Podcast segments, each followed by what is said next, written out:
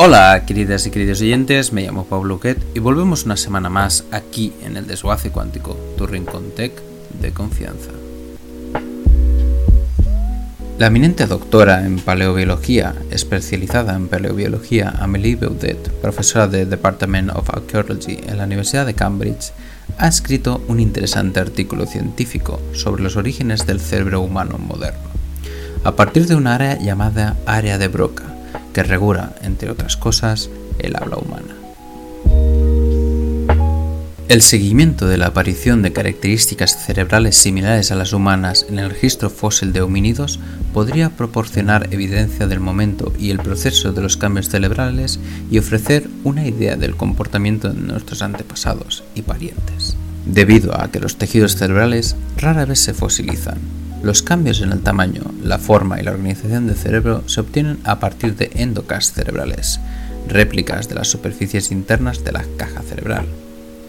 Después de sus observaciones de huellas cerebrales conservadas en especímenes craneales fósiles de Olduvaya en Tanzania, el paleoantropólogo Philip V. Tobias afirmó que la evolución de los homínidos alcanzó un nuevo nivel de organización con la aparición del género Homo desde entonces ha habido debates sobre si una organización cerebral similar a la humana surgió concomitantemente con la aparición del género Homo. ¿Por qué es importante la aparición de nuevos especímenes como el Homo? Reconstruir la cronología y el modo de evolución del cerebro de los homínidos requiere un buen conocimiento de los cambios sutiles en las áreas del cerebro. En este sentido, la parte inferior del lóbulo frontal, donde se encuentra el área de Broca, ha sido el foco de investigaciones exhaustivas e intensas discusiones. Además de su uso como un hito crítico para la reorganización del cerebro, el área de Broca juega un papel fundamental en la producción y comprensión del lenguaje, cuya evolución es un tema igualmente intrigante. El área de Broca de humanos existentes difiere estructuralmente del de nuestros antepasados vivos más cercanos, los chimpancés. Los chimpancés tienen un surco distinto en esa región llamada surco frotoorbital. Esto está ausente en los humanos, que en cambio tienen dos surcos verticales. En los estudios evolutivos humanos se supone que los cerebros de los chimpancés se aproximan más a la condición primitiva del cerebro de los homínidos. Dentro de este contexto, la condición de un solo surco se interpreta como una representación de la condición ancestral. A pesar de los cruciales descubrimientos recientes de especímenes afines y la revolucionaria revisión asistida por una computadora del registro fósil, se sabe poco sobre el cerebro de los primeros Homo.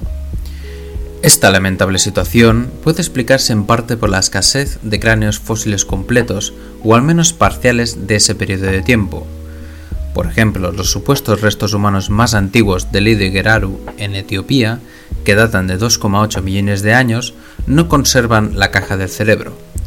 Los primeros espécimes de Homo, para los que existe una cantidad explotable de datos de Endocast, descripción de la organización de las áreas cerebrales, como hemos dicho antes, son de localidades africanas y asiáticas que son geológicamente relativamente jóvenes, menos de 1,8 millones de años lo que deja una brecha de aproximadamente un millón de años en nuestro conocimiento de la evolución del cerebro humano.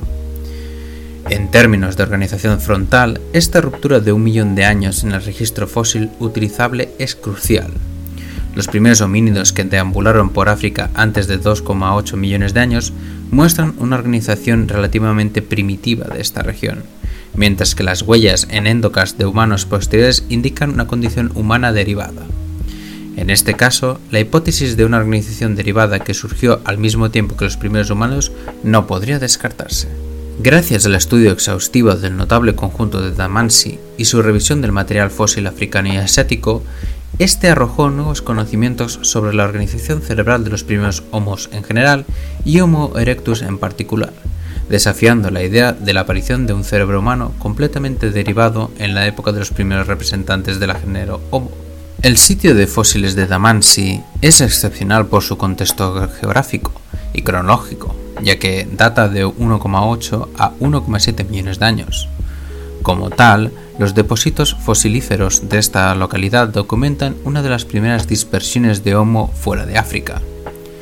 Al combinar varios métodos de imágenes de alta resolución, incluida la radiación de sincrotrón, y técnicas de modelado tridimensional, los autores demuestran que el endocast de Homo erectus a aproximadamente 1,8 millones de años refleja una organización primitiva de los lóbulos frontales, mientras que especímenes posteriores de Homo erectus en el sudeste de Asia y África muestran una condición derivada. En consecuencia, los autores sugieren que la organización del lóbulo frontal, similar a la humana, surgió después del género Homo y las primeras dispersiones fuera de África. ¿Y estos descubrimientos qué implican? La pregunta que deberá abordarse a continuación se refiere a la naturaleza de los procesos evolutivos subyacentes. ¿Qué tipo de presión de selección pudo haber sido responsable de la reorganización de los lóbulos frontales?